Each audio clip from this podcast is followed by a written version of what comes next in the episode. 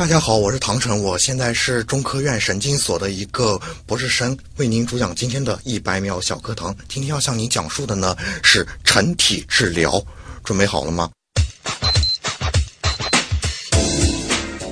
什么叫成体治疗呢？其实成体治疗针对的主要是遗传病。人为什么会得遗传病？大部分情况下是因为人的基因出了一些问题。基因大家都知道吧？你的高矮胖瘦等等，都是由基因决定的。如果有些基因出了问题，那么你就会有一些疾病。比如说，有些人有镰刀型贫血症，就是因为它合成血红蛋白的基因出了一点点小问题，导致血红蛋白的样子发生一些改变，然后它的红细胞就变成了一个不太正常的形状，然后这些人就很容易发生溶血。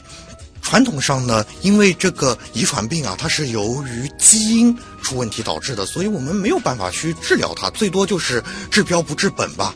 因为我们传统上没有办法去修改一个大活人的基因嘛。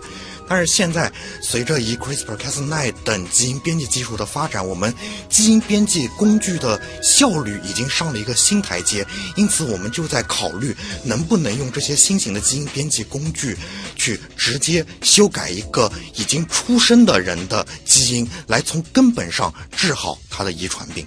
这就叫成体治疗。节目准备好了吗？正在将内容进行智能排列。嘉宾的情况呢？正在为您检索嘉宾的特殊喜好。不用那么详细吧？正在为您安装幽默插件。你这是在吐槽吗？正在为您更换全部文字素材。正在删除您的幽默基因，已将节目专业程度调低到百分之三十五。好了好了，马上开始节目吧。正在为您开启极客秀，欢迎来到本周的极客秀。本节目由上海市科委支持播出。各位好，我是把别人的知识融入到自己的节目当中，再传播给听众的旭东。大家好，我是把基因编辑工具包到病毒里打给老鼠的唐晨。虽然都是一个 A B C D 的句式啊，但是大家做的事情好像区别还是很大的。先介绍一下唐城啊，唐城呢是中科院神经科学研究所的博士生，同时呢他还是一位科普作者啊，经常用一个笔名叫“鬼谷藏龙”。哎，不知道大家有没有在一些科普文章当中读过他的作品？那么他呢也是上海科普作家协会的会员。今天其实唐城做客我们的极客秀啊，这个首先可能也会和大家来说一说他的这个工作，把基因编辑工具包到病毒里面打给老鼠，到底要干什么？但事实上，其实我们会围绕一个更大的概念和大家来聊，那就是成体治疗，这也是唐城主要的一个研究方向。我们先进入极速考场啊，花一点时间来认识一下唐城是怎样一个人。极速考场。第一个问题是咱们的必答题啊，想问一下你是怎么定义 geek 的，以及自己曾经做过的最极客的事儿是什么？其实吧，我也未必是那样的极客吧。嗯，我觉得极客应该是纯粹出于爱好，在某项专业技术上钻得很深的一类人。嗯，当然对我来说吧，我做科研纯粹是因为这是我的职业，不一定符合那个极客的要求。哦，你最初对这个事儿也不是爱好？当然是爱好了，但是。所谓做一行恨一行嘛，你真正把它变成一个职业的话，它就跟最初那种完全凭着一腔热血去做这件事情，它的动机上就不太一样了。嗯，如果非要说我最极客的一件事的话，我应该不会从我的本职工作上去寻找。我觉得啊，我最极客的一件事情是这个：我本科的时候打游戏，嗯，当时玩一个游戏，你应该都玩过，叫贪吃蛇啊。然后我就觉得这个游戏没意思，太简单了。然后我就想，如果让我来写编写个贪吃蛇，那应该是什么什么样？然后想着想着，我当时一点编程都不会，嗯，然后我就自己上网自学了编程，然后自己写了一个贪吃蛇，大概两三千行代码吧，就把它给写了出来，然后自己还玩了好久。啊，那你的那个贪吃蛇和别的贪吃蛇有什么区别呢？比如说我在里面加入了很多元素，比如贪吃蛇不是一般吃一个豆子长大一点吗？然后我就想，这这豆子都只有一种，没意思。啊稀有豆子。成了九种豆子。啊，有有吃了好效果的豆子，有吃了差效果的豆子，哎呦，还有一些，反正有些豆子吃了还能改变游戏规则，比如说它行走方向改了，或者是一段时间内开发个什么成就系统啊，什么装备升级系统、啊皮肤系统，对。很好的一个项目啊。当时怎么没继续做下去呢？因为毕竟这个编程是我自学的嘛，编到后面几千行代码写下来的时候，我发现我最初写的代码我不认识了，然后就编不下去了。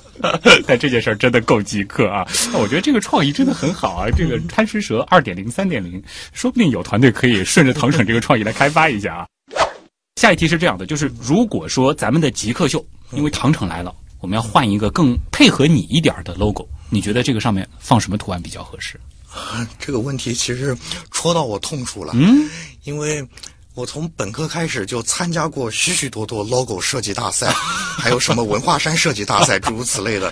反正就是最多拿个参与奖，真的连连那种什么第一轮入围都没有过。我不指望你这个 logo 能够让我们去 去比赛得奖，哦就按照你心目当中对我们这个节目的理解，或者说对极客这个群体的理解，你觉得放什么呢？其实我最熟悉的还是陈体治疗，就是做新编辑，嗯把那个包到病毒里嘛，所以我就挺希望我的那个病毒，嗯，病毒其实挺好看的。我用的那个病毒，它是一个二十面体还是什么样子的？很帅啊对，如果能放一放，也许还挺有意思，有点艺术感吧。哎，你别说啊，这个我觉得挺适合开发出我们的一个什么周边益智玩具的，弄个二十面体，对吧？然后弄个什么魔方之类的这个东西，这个乍一看也很帅，跟人家一解释这是个病毒，然后马上哟，这种感觉就有了，是吧？最后还能打开里面哎拿个什么东西出来。对嗯，说因为你其实主要还是在神经科学这个框架下做研究，在这个领域当中，有没有某个现象，或者是某个结论，又或者是理论，你当时一接触到，你就觉得哇，这个怎么是这样？太有意思了，能和我们分享一下吗？就是虽然我挂着一个神经科学专业的名头啊，嗯其实我是做基因编辑这一块的，啊已经好久没有做真正意义上的神经科学研究了。嗯但是因为我平时写科普嘛，所以我也接触了不少那种神经科学的一些东西。我觉得啊，最让我眼前一亮的就是一些神经系统疾病。嗯呃，我举个例子吧，比如说有一种病，它是因为那个初级视皮层受到了损伤，叫做安斯通盲目症。嗯，这种人呢，他实际上是看不见东西的，他的行为表现跟盲人一模一样，就撞到东西啊，怎么样的。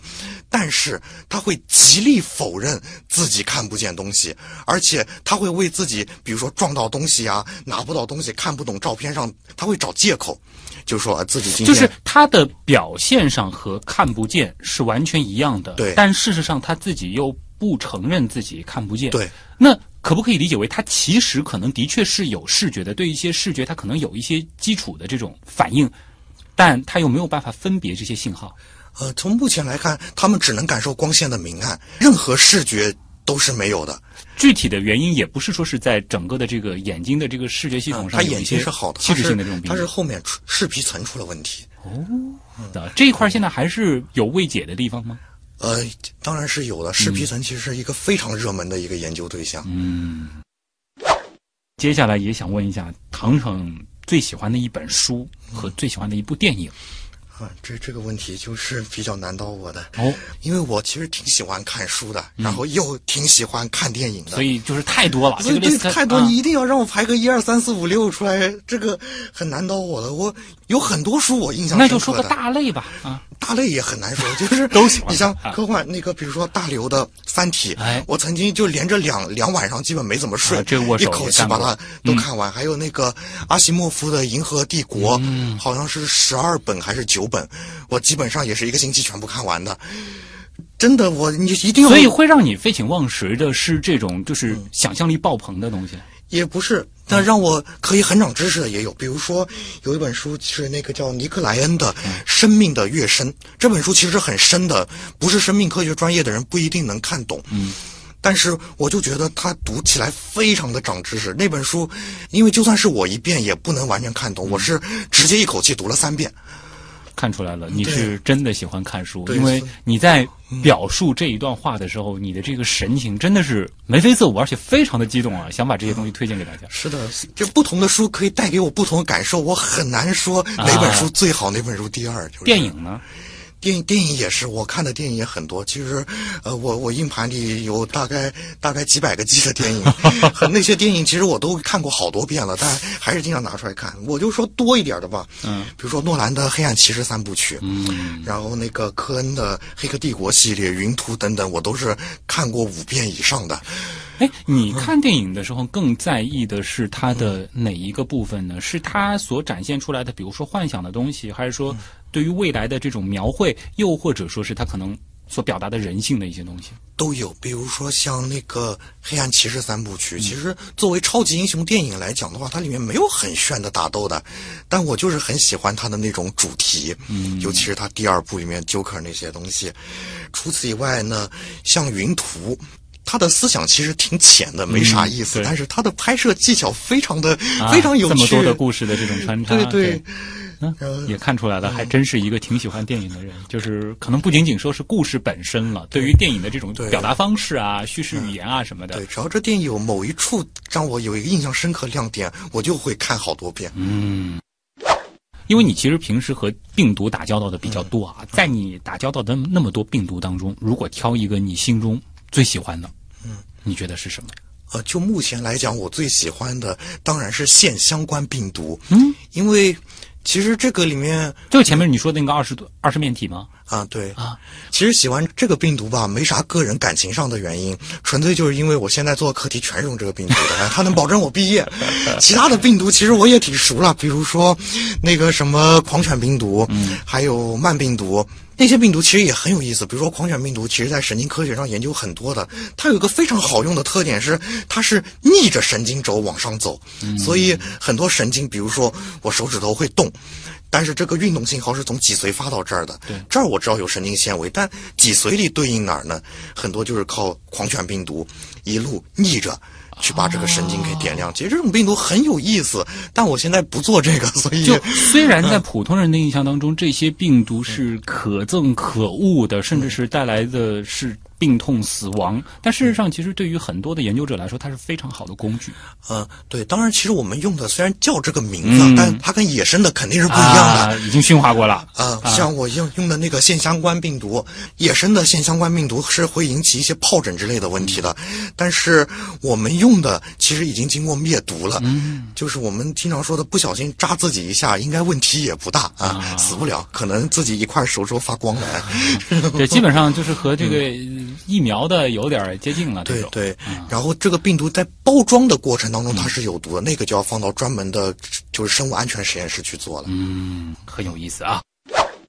在你平时的研究当中，有没有某种工具或者是某种仪器啊，又或者是某种试剂是非常重要的？如果是挑个 number one 的话，你觉得是？呃，如果单单讨论纯体治疗的话，那最最重要的试剂肯定就是病毒。病毒，嗯，这个很好。像现在这个病毒的话，我们是什么渠道获得？然后，比如说去采购的话，它有没有一些这个价格呢？呃，我们病毒是多个渠道的，啊有的是直接问公司有现成的，我就直接买过来；还有一些呢，是我们相当于把图纸发给公司，让他们给我包出来；还有是我们神经所自己也有病毒包装平台，然后让他们来给我包，这些都是有的。也就是说，其实包一个是不是第二种可能它的这个成本会比较高一些？呃，找一些公司给你定制某个病毒。这个倒还不好说。第二种和第三种其实都是要收费的，而且收费的标准其实取决于这个病毒有多难包。嗯，比如说我们现在就是包我带那个基因编辑工具的那种病毒，它现在价格好像是一百微升，然后质量是比较一般的，好像是多少钱？五万块钱吧，大概是。一百微升五万块钱，啊、大家要知道微升和毫升之间的这个换算的关系啊。是的。那拿到手上就是非常非常小的一份。对，我们都是用很很小的那个一叶枪去吸一点点，嗯，所以像我现在就是一只老鼠打病毒，比如说我现在比较常用的是打三微生，嗯其实我们经常说，哎，一打就是几千块钱。哎呦，这个你突然给我们讲了一个非常好的单位啊，我就想问一下了，您现在一年的收入大概能打几只老鼠？哇，因为现在还是博士生嘛，对吧？其实收入肯定不会像是这个毕业之后那么的高。嗯，像中科院的博士，凭良心讲，待遇已经算是给的不错的了。啊大概够包一次病毒再多一点点。啊，怎么理解呢？就是说把这些嗯老鼠都打完。就是包一百微生病毒还能有点结余，再包一个就包不起了。哦，这倒是挺好的，因为其实还看到，就是你现在除了就就做这个研究之外啊，做博士之外，还会热心的去做一些这种科普工作，可能也会带来一些嗯收益对，这也是有一些的。嗯啊。好啊，这个也不为难你了啊，毕竟其实还是在读。如果说你可以不考虑其他所有的情况，包括收入啊，包括家庭，包括等等所有的限制，只遵循你的内心，你最想做什么事情，这个很爽。啊，这个这个问题答起来很舒服，是啊做梦嘛？对啊，说实话，我还真的做过这个梦。嗯我我以前跟我女朋友还列过一个清单，哦其实就是我们退休以后要干些什么。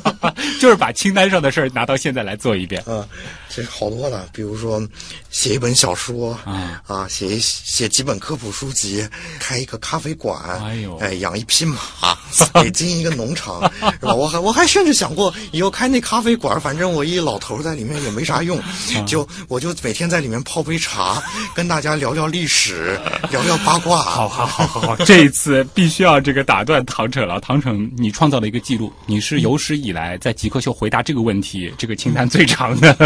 看来对自己未来的这个生活畅想的还是挺完整的啊啊，。这这这其实也就是畅想畅想，现在这个年龄段 还还是以打拼事业为主。对好，刚刚这个，如果你觉得不现实的话，下一个问题会更加不现实。嗯就是如果说你可以拥有一种超能力，你想要什么？当然不能贪心啊，这个只能选一种啊。我明白，明白，明白，就一种超能力。这个问题，其实我我想了挺久哦，啊、我我这个人总体来讲挺容易满足的。我啊对我现在生活，除了延期毕业这点儿吧，其他的还是挺满足的。嗯，所以如果一定要我一个超能力的话，我觉得最好是像什么读心一类的能力。嗯，因为我我想来想去，我就一点，我这个人极度的脸盲，脸盲到我不能忍的程度，啊所以我这个人人际关系一直是让我很头疼的一点 啊。就所以硬要挑一个的话，X 战警》里面挑 X 教授那个能力。呃，对，不用操控别人，那个啊太险恶了。我就就是我就大概知道别人我就能在想什么就行懂别人在想啥，帮帮助我跟别人社交。别老是就是第一次见了这个人，下次见我又不认识他了，这个 挺尴尬的。就能记住别人的脸哦，这个能力真是又创造了一个记录，是有史以来回答这个问题要求最低的一个 一个愿望。这个我觉得努力努力都能实现啊！极客高科学。欢迎各位回到极客秀，本节目由上海市科委支持播出。各位好，我是把别人的知识融入到自己的节目当中，再传播给听众的旭东。大家好，我是把基因编辑工具包到病毒里打给老鼠的唐晨。啊，欢迎唐晨做客极客秀啊！唐晨呢是中科院神经所的一位在读博士生啊，那么同时呢也是一位科普作者。那么他所从事的这个研究的领域呢，主要就是成体治疗。这里其实就要回到我们刚刚那个非常绕口的自我介绍了啊，你是把基因编辑工具包到病毒里面打给老鼠的唐宠。那这一段话其实把它解释出来，应该就能够顺带着告诉大家你主要在做什么样的工作了吧？主要是这样子的，因为最早这个基因编辑工具出来嘛，大家马上就想到这个可以治疗一些遗传病。但是最早的时候，人们怎么做呢？就拿老鼠来做吧。它是这样子，直接把老鼠一个受精卵或是一个早期胚胎拿出来，然后我我把那个基因编辑工具给打到这个受精卵里面去，然后把它的基因给修正过来，然后生出一只健康老鼠。但是你仔细想一想的话，这个事情在临床上是没有意义的。嗯，你人的话，你不可能把一个人的受精卵拿出来治一治。大家就在思考，哎，我能不能就是这个人出生以后，我再修正他的基因？这个事情吧，其实还是蛮难做的，嗯，因为你要想一个人有那么多细胞，哪对啊。怕小孩那么多细胞，他每个细胞都有问题，是。对，就算是有些疾病，我只要补一部分细胞修好，那也是相当大的数字。我怎么去？对，这个数字大到我们普通人都无法理解啊！这个你编辑你去操作，比如说单个细胞，我们可能能够去想象，但是浑身上下所有的这个怎么来？所以，呃，后来就有人想到一个思路，就是用病毒，因为病毒它在自然界当中，它其实它本身是不能生存的，它、它有点类似于一个快递盒子，它里面就包着一堆它自己的那种致病基因，然后它感染你，然后跑到你细胞里，把致病基因塞给你细胞，然后你就生病了。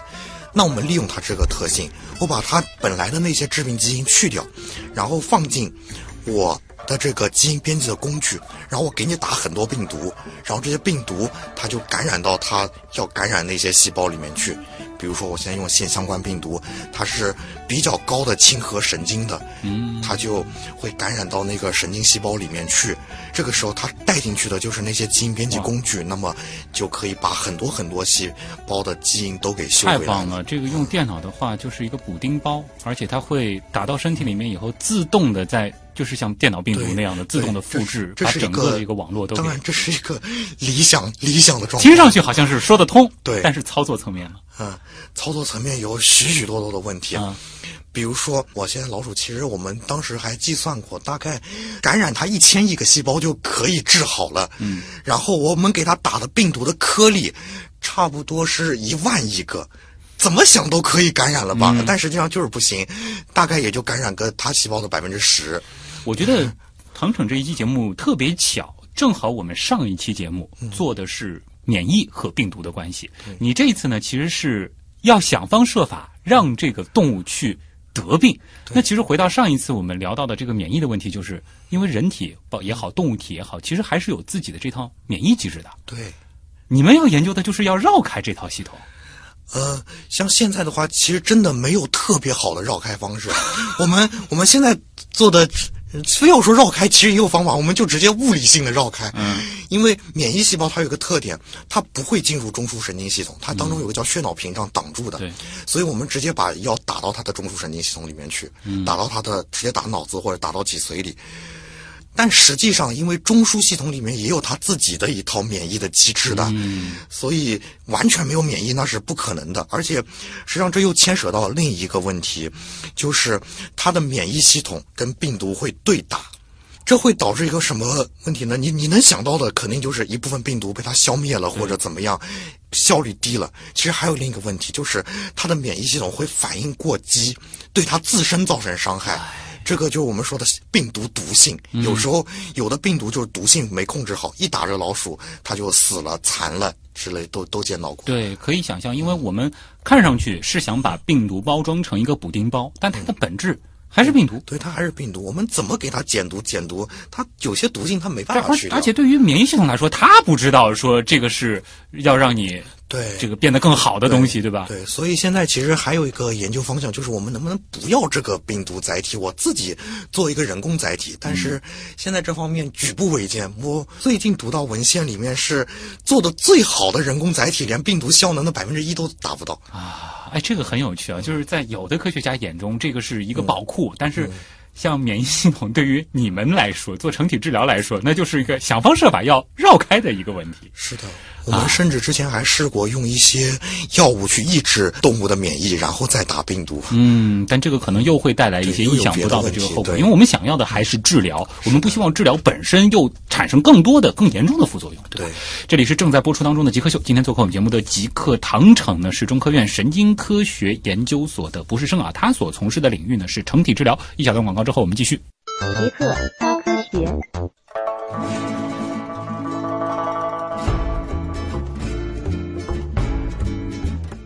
欢迎各位回到极客秀，本节目由上海市科委支持播出。各位好，我是把别人的知识融入到自己的节目当中，再传播给听众的旭东。大家好，我是把基因编辑工具包到病毒里打给老鼠的唐唐。虽然说这个句式很工整啊，但事实上我们做的事儿区别还挺大的。那我主要要做的呢是传播。哎，某种程度来说，唐唐城其实也在做传播这件事儿，是要把病毒传播到那个实验对象的身体里面去。也算是一种传播吧 也。算是传播啊。呃，唐城呢来自中科院神经所啊，他所从事的这个领域呢是成体治疗。刚才其实是聊到一半啊，我们其实关于成体治疗还是有很多的这个疑问想要进一步问下去的，因为你们现在其实是想要把病毒包装成一个工具包。对那有一些人就在想了，你既然好的东西能包进去，那是不是一些不好的东西也可以通过类似的方法包进去，以至于最后不太可控呢？我我不太明白这个不好的东西是多不好的东西呢？就是因为之前其实就会有一些，包括科幻电影可能会脑洞过，比如说设计某种病毒。那你刚才的那个表述给我的感觉，好像我们离设计病毒也不是很远。嗯，关于这个问题呢，就我的认识来讲啊，啊现在技术好像还没达到那个程度做不到啊你比如说，就就比较常见的僵尸病毒，对吧？你要知道，科学家现在能做的就是，我要先知道这个基因有什么功能，嗯然后我去改变这个基因，导致一个什么结果。而丧尸病毒它需要科学家干嘛呢？我先要知道我要达到一个什么效果，然后去创造一个基因。啊。这个就 唐骋其实说了一个非常关键的了，就是虽然说我这个问题有一点玩笑性质，但其实我们想要接下去聊的就是我们整个的这个实验的一个逻辑到底是怎么样的。这样子，比如说我现在做的，我要先找一个遗传病，然后最好是那个它的基因突变简单一点，因为其实现在基因编辑工具它有限制嘛。嗯。这个病过来，我首先我在体外养一些细胞，盘子里养一些细胞，然后我可以把细胞的基因变成那个样子，或者我直接找来一些病人的细胞，然后我给它修正回来，看看它的一些生化指标上有没有恢复。嗯，如果能做到这个，那第一步就做好了。接下去就是做第二步，我先在动物上试试水，怎么试水呢？就是我刚才说的胚胎治疗，就是找个老鼠的受精卵过来，我在受精卵里弄一下，然后看看这个有病的这个老鼠这么一搞，它的病会不会变好？啊，这个得让那个受精卵变成小鼠对，啊。做到这一步，那就说明这个思路已经是可行的了。然后我再研究怎么把这个工具包到病毒里啊！别小看这一步，我我在这一步上卡了一年。哎，这个其实 嗯，在我们看来很抽象啊。病毒本身就是这么小，这还是一个工具，这个东西怎么把它包到病毒里面去？这一个操作是怎么做的？这个病毒啊，我们知道它是先感正常的病毒，它感染细胞，放进自己 DNA，然后它想办法做点坏事，让细胞复制自己的 DNA，嗯，产生自己的蛋白质，最后在细胞里面自己包装一下。对，我把这里面每一步要涉及什么基因都给解析出来。嗯，另外一方面呢，我们知道这个病毒要包自己的基因，它不是包细胞的基因。其所以它这个基因上其实它是有一些识别的点，嗯，那么我把我要包让它包进去这个工具，它基本上也是一个基因嘛，我在这个基因的两端也加上它那个识别的点，而且我可以加的非常强，比它自身的那些点还要强，然后它就会包装我这个，嗯，当然除此以外，我还要用一些方法去掉那些就是包它自己的那些了。然后这样子，它就可以包进去，包进去以后，后面就是除毒啊，嗯然后从那个细胞的培养液里把病毒过滤出来等等，嗯就过这么一个。哎，呃，包出的这个成品它稳定吗？还是说它迭代之后可能也会有一些这个变异的情况？一旦包出来，它就是一个稳定的了，啊它只它只会失效，但它不会出现变异。嗯因为绝大多数变异都是 DNA 复制的过程当中变异，病毒它没有生命周期，它就不会变它就是一个静静的躺在那儿的工具包，只有遇到细胞之后，它才焕发了自己的生机更。更何况我们细胞包好以后就冻在负八十度里，它更不会变异了。啊，这个原来是这样的一个过程啊。那么在之后就是要把这些东西打到那些已经得了相关疾病的这些动物模型身上去。对，其实现在成体治疗应该已经算是一个发展了一段时间的一个领域了。那么在你看来，就是目前它有哪些比较好的成功的案例了吗？呃，现在其实整体治疗上的话，用病毒包这个基因编辑工具，这个其实基本上还没有成功的。走的最远的好像有走到一期临床的，但是距离商业应用还早就到一期临床。对，离商业应用还很远，因为病毒它有几个坎儿，它很难过的。比如说这个病毒它的免疫反应，你老鼠的话还好一点，人的话不同的人免疫还不一样。对这个临床非常难过。然后除此以外，还有这个工艺流程，里面这病毒的纯度啊、毒性啊，包进去那个工具完不完整，呢它有很多实验室和大规模的这个商用啊，这个其实中间是差了太多步骤了。其其实包括这个成本也是一个，我刚才说病毒那么贵，你真正给人上了人的剂量，那是小鼠的多少百倍啊，不可能还那么高价格的。对，就虽然我们说这个基因治疗也好，或者说是这些遗传病的这个治疗，我们很多时候现在我们其实讲强调的还是这个防治，对吧？我们可以筛查出这样子的一些问题，那么在。具具体的这个生育的时候，做一些策略性的这种选择，或者说是一些干预，但是大家还是希望那些已经确诊的遗传病患者在有生之年能够使得自己的病情得到改善，甚至是可逆。而成体治疗其实恰恰对应的就是这样子的一个人群。，这是我们目标。那我们不不如畅想一下吧。虽然说前路漫漫啊，这个前面也能够看得见有很多的荆棘。那如果说这个关攻克之后，它可能会对于整个的这个遗传疾病领域带来哪些翻天覆地的变化？在我看来，至少是那些出生以后才发病的一些疾病，都是可以治疗的了。嗯，比如说像我现在做的一个病叫脊性肌萎缩，它其实就是那个脊髓，它里面有运动神经元控制你运动的。然后它运动神经元发育过程当中，它其实有一个很有意思的机制，就是它会一开始的时候，所有的运动神经元都乱七八糟的连到你的肌肉上，然后呢，这个肌肉会给它一个反馈，促使它里面有一个平衡，就是它里面有两个筋，一个促使这个神经元死掉，一个促使这个神经元活着，然后肌肉的反馈会改变这个平衡，让一部分神经元死掉，最后这个我们的运动就比较好了。嗯。脊性肌萎缩呢，它就是促使这神经元活着那个基因它失效了，然后就导致那神经元不可逆的一路死下去，最后死光，人的呼吸什么都都不行就死掉了。嗯，像这个病，它虽然是遗传病，但它其实真正发病是出生以后，像人一般到一两岁才发病，所以我们就觉得至少像这样的疾病。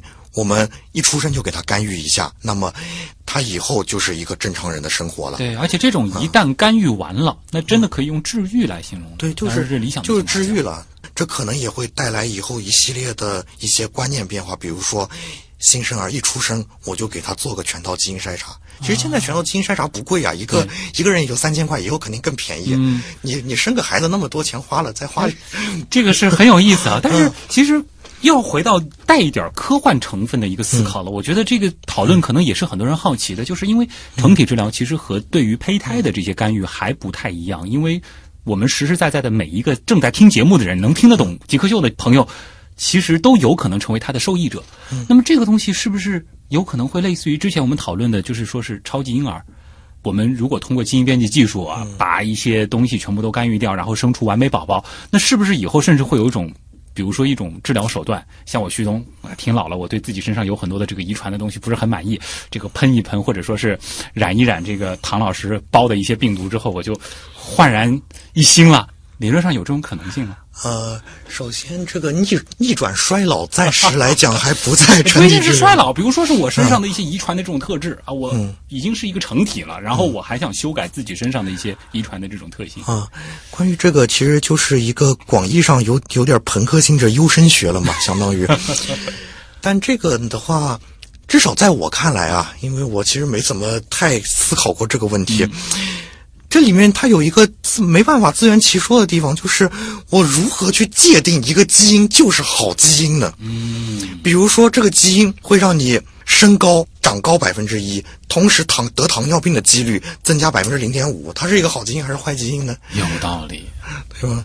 这没有摸清楚之前。你贸然这样一改，假设这个理论是可行的，这个操作也是可行的，一改可能还改出其他问题。对，然后除此以外，还有一个不知道大家有没有想过的一个伦理问题啊，就是人能不能修改自己生殖细胞当中的基因？比如说你对我自己不满意，你改自己身上基因，反正改好改坏都自己承担责任。这其实带来了一个对有一些很难说明白的问题，就是如果改了之后，嗯，你的后代。还是你生殖意义上的后代吗？呃，不不不，这个这个也就 这个也就算了，反正没改多少。但是就这就像你你给自己整容，整好整坏自己自己负责。但是你如果把自己的后代的基因一块改了。这个你没有征求你后代的同意啊，这 个对吧？哎呀，这个太有意思了，想不到这个思考会带来那么多好玩的这个问题啊！这里是正在播出当中的极客秀，今天做客我们节目的极客呢是中科院神经科学研究所的博士生唐骋啊。稍后呢是问题来了，我相信很多网友的问题也是能够让唐骋给大家带来惊喜的啊！马上回来，问题来了，问题来了，问题来了。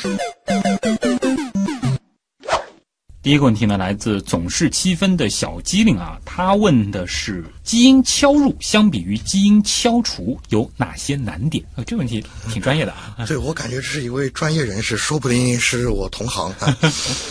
我还是打个比方来说吧，其实，在对基因的各种操作当中啊，敲除呢属于比较粗放的工作。嗯。呃，举个例子吧。呃，这是这张桌子，就是我们的整个基因组，我们基因就像上面的一个一个茶杯。嗯，基因敲除啥意思呢？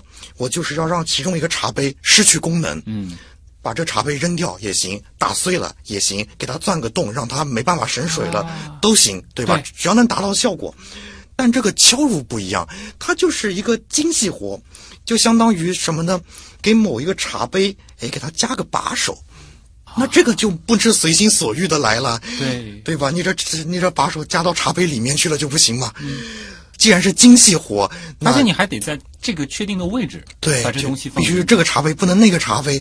就这限制一多，那很多地方就属于那种什么掣肘难舒，然后效率就下降了。对，那现在看来的话，敲入是不是说可能在未来会有更多的这个应用的前景？嗯，从安全性来讲的话，敲入肯定比敲除相对来给人感觉安全性更高一点。当然，其实敲除我们也可以精细的做嘛。C C 啊，他其实问了哇，这个问题其实应该是放到我们今天上半部分的第一问啊，基因治疗是怎么一回事儿？成体治疗算是基因治疗的一种是吧？对对对，就是基因治疗，简单来讲就是遗传病嘛，它的基因出了问题，我想个办法把它的基因变成比较健康的状态。它包括很多思路，我刚才说的胚胎治疗。它也是基因治疗的一部分，而我们成体治疗相对而言是被认为临床价值比较大的一种基因治疗。嗯，就是反正两个思路，一个就是在出生之前，一个是出生甚至是长大成人之后对，啊。当然，成体治疗可能更切准的一个年龄点是刚刚出生后这个时间段。对，刚出生一段时间，因为有很多病它是随着年龄越来越恶化，而且不可逆的嘛。就已经恶化了，其实再介入真的就为时已晚。对，这种真正就是说恶化之后再可逆的，以当下来看还是太遥远了，是吧？看什么病吧，反正越往后能治的病就越少。我倒是也知道一个病，它很恶化也能治，比如说叫叫杜兴氏肌肉萎缩症。嗯，它是一个什么病呢？就是它的肌肉里面有一个基因出了问题，导致它的肌肉很容易磨损，就是很容易坏掉。然后人的肌肉再生能力其实是有限的，然后那种人就相当于提前把肌肉的所有再生能力耗尽了，然后他就不行了。像这个的话，只要在他耗尽之前，我给他干预，事后注意点生活习惯，一般来讲也是可以的。就所以还是有的。当然，其实我们还是要建立一种对于医学也好，对于治疗手段也好，一种客观的认知啊。就是说，虽然我们相比于过去，我们的医学已经进步了很多很多了，但是医学和一些这个神话故事当中的那种灵丹妙药，还是有很大的区别的，对吧？这还是一步一步来的。脆皮拿铁问啊，说是干细胞呢，基本是近年来生物界的一个很大的热点。那么理论上呢，其可以分化成人体的各种细胞，为人体的修复重建器官移植提供了重要的理论基础。但是，最近一则新闻是引爆了学术界，就是心肌干细胞被证明是一场彻头彻尾的骗局。也想问一下了，这是怎么一回事儿？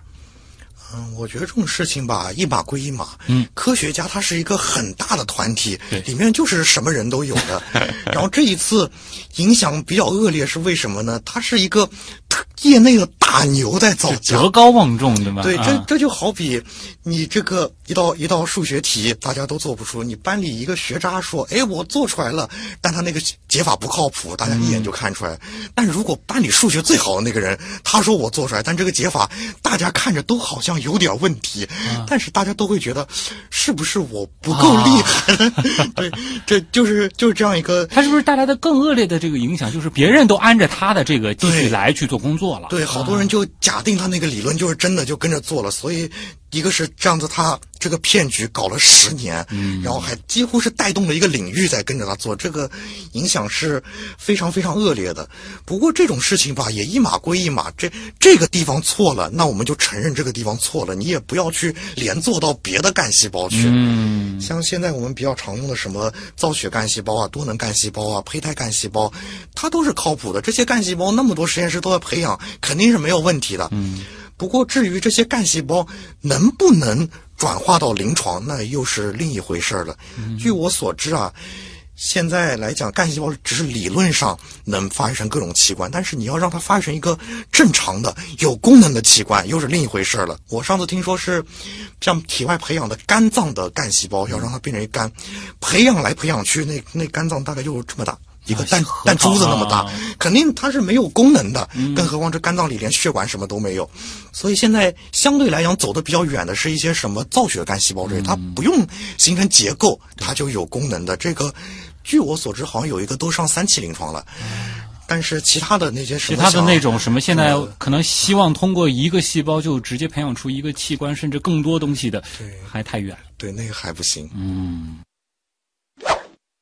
下一个问题呢，来自葡萄柚小姐啊，她问同性繁殖是怎么一回事？我记得好像前一段时间是有一个新闻，说是好像做了孤雄生殖，是吧？啊，啊，其实话这个问题还挺好玩的，因为在动物当中，性别真的不是一个特别固定的属性。对，啊，说起性别问题，哺乳动物反而是生命界的一朵奇葩啊！哺乳动物非常严格的用基因来决定自己的性别，而且是完全不存在任何变性以及同性交配的现象。但其实这种事情在生物界多的是，比如说我们养的鸡，它就会变性。对。像蚯蚓、蜗牛，它是雌雄同体的。然后我还知道一个很有意思的东西，有一种竹节虫，嗯，它有时候会出现多个雄性跟一个雌性交配以后，然后两个精子进入一个卵子，然后把卵子自己的细胞核给踢掉了，然后两个精子结合成一个个体哇。，这个 在在微观的这个层面，它更加的这个复杂。我记得就是极客秀之前讲过黄鳝，嗯这个也是一个非常非常经典的这种这个变性的这个例子。那这次实验室它所做出来的这个，其实可以理解为就是在哺乳动物身上。对哺乳动物，它非常难做这个事情。为什么呢？因为哺乳动物它有个特点，你看哺乳动物首先是胎生的，都怀孕，然后完了出来又要哺乳，更关键的是这两个供应营养的全是雌性。嗯，所以哺乳动物雌雄对于抚育后代的成本是差别非常非常大。对，这就导致哺乳动物进化出了一种很独特的机制。什么机制呢？就是雌性，它希望孩子要长得小一点儿，这样子自己消耗的营养就少了，免得真太大把自己给耗死了。嗯。但雄性就反过来，他就希望这孩子要大一点儿，对吧？越大越越好嘛。对，于是，双方都在自己的配子，就是精子、卵子上做了一些手脚，我们叫它那个表观遗传修饰，就叫或者叫应激基因。简单来讲，雌性做的应激基因就想办法压制这个胚胎发育，嗯，雄性的应激基因就想办法促进这个胚胎发育够。纠结的啊。最后这两者一抗衡，抗衡了可以几亿年这么抗衡下来，就都走到极端了。所以，如果这个染色体都来自雌性，那就只有雌性印记，最后这胚胎就会发育的非常非常小，根本就没有办法出生。如果都来自雄性，就反过来这胚胎会非常非常大，最后发育成一个大肉球，它也没有办法活下来。嗯。所以在过去一段时间里面，其实应激基因这个现象也发现不远，就三十几年，大家就一直在试着我去修改这个应激基因。那么修改这个应激基因的话，我去怎么验证它，怎么了解它的原理？最直接的方法就是搞这种孤雌的、孤雄的生育。对对吧？像现在这个孤雄特别难搞，因为因为孤雌的话，当时修饰了一个雌性的应激基因，那个胚胎就就已经有极低的概率能活下来了对。孤雄的这一次是最后弄了七个，七个应激基因才才能活下来，也只活了四十八小时，所以这个突破还是挺有因为意思的。吉克秀之前其实也来过做孤雌的大神啊，其实当时也谈到过，就是这样子的这个成果做出来的这个动物能干什么？那其实我也很好奇，就是如果孤雄的这个东西它真的做出来了，那能做什么呢？是做跟雄性相关的这个遗传病吗？呃，这一点吧，其实你说它临床上有多大意义，倒也不见得。主要就是证明我们有这种技术了。对，你要先理解啊，我们现在对应激基因的理解太少了。其实看上去我们设的是个目标，其实很多时候科学家并不是说为了达成这个目标而去做这件事儿，我们更重要的是在这条路上，我们能够积累哪些东西，去了解哪些东西。是的，我们要先了解这个东西嘛。嗯，这个思维方式非常的重要啊。接下来的这个问题呢是克拉里德啊，这问的倒是这个跟神经脑科学相关的啊。他就说我们在日常生活当中要面对各种各样的决策，那么我们的大脑是如何做出决策的呢？哇，这个问题不得了啊！这个问题真的问的非常大。其实神经科学当中有专门的一个领域，就那个叫 decision making，中文可能叫决策制定吧。嗯，有有无数人在做这个，里面有大量的细节我们搞不清楚。因为其实我们有各种各样的决策，对吧？这个本能的反应啊，复杂思考之后做出来的这个决策啊，等等啊我。我只说一个，现在有个大致的方向啊，嗯就是这个大脑做决策，其实每个不同的脑区，其实它是促使你会往不同的决策方上面靠的。比如说前额叶倾向于让你做理性的决策，然后下丘脑倾向于让你做遵循本能的决策，然后齿状回倾向于让你做遵循记忆的决策，等等等等，有有很多很多脑区。其实其实我这个说的已经很粗了，具体前额叶它还分一个个小脑区又不一样，这些就是汇总在一起，大家角力，最后反正不是东风压倒西风，就是西风压倒东风，哪个风压上来了，你最后的决策就偏向于那个。哎呀，其实每一次聊到脑科学，尤其是聊到决策的时候，我都忍不住问这样一个问题，或者是自己也思考一遍。其实这个问题我也想问一下唐城，因为你做的工作还是跟神经科学有点关系的。自由意志这件事情，在你看来，你觉得 是怎么样的呢？这个问题真的是一个过于哲学的问题了。反正我知道有一些做神经科学做的走火入魔的，真的就相信没有自由意志，自己就是脑子里面各种决策的一个结果啊。但是我觉得你一个人发展到今天，做今天这样一个决策，归根结底是你这一路走来许许多多的信息促使，最终促使的。就算它不是你此时此刻做出的，那也是你一路上人生道路上无数的随机性的积累。归根结底，应该还是一种自由。嗯好歹我们还是能够自由到回过头去去看我们的大脑是如何做出决策等等一系列的这个工作的啊。最后一个问题吧，最后一个问题来自超链接之王啊，他问的是神经科学的研究，如今还有哪些前沿的方法和方向啊？其实神经科学本身还是一个非常前沿的领域啊。对，因为我们真的可以像现在这样比较精确的去观察和刺激神经，也就是最近这么几年的事情啊。最近这么几年，呃，我想一想，像光遗传哦，也就十十年左右吧，它成熟其实也就七八年，包括一些单个神经纤维的那种钙成像，那都是最近几年的事情。所以可以这样说吧，神经科学它就是一个现在就是一个富矿，里面无数的方向。我们对人脑的理解真的太粗浅了。嗯，然后你说什么方法吧，我我因为我不做这个，我可能说的已经不是最新的了。嗯就有什么多通道电生理记录啊？之前我看一篇文章，里面他用了六个通道，当时我就想，哎，六个通道也没啥嘛。后来请教了一个专门做神经的，说牛逼毁了，六个通道啊！你知道以前做三个通道那已经是上天了。你 跟我说。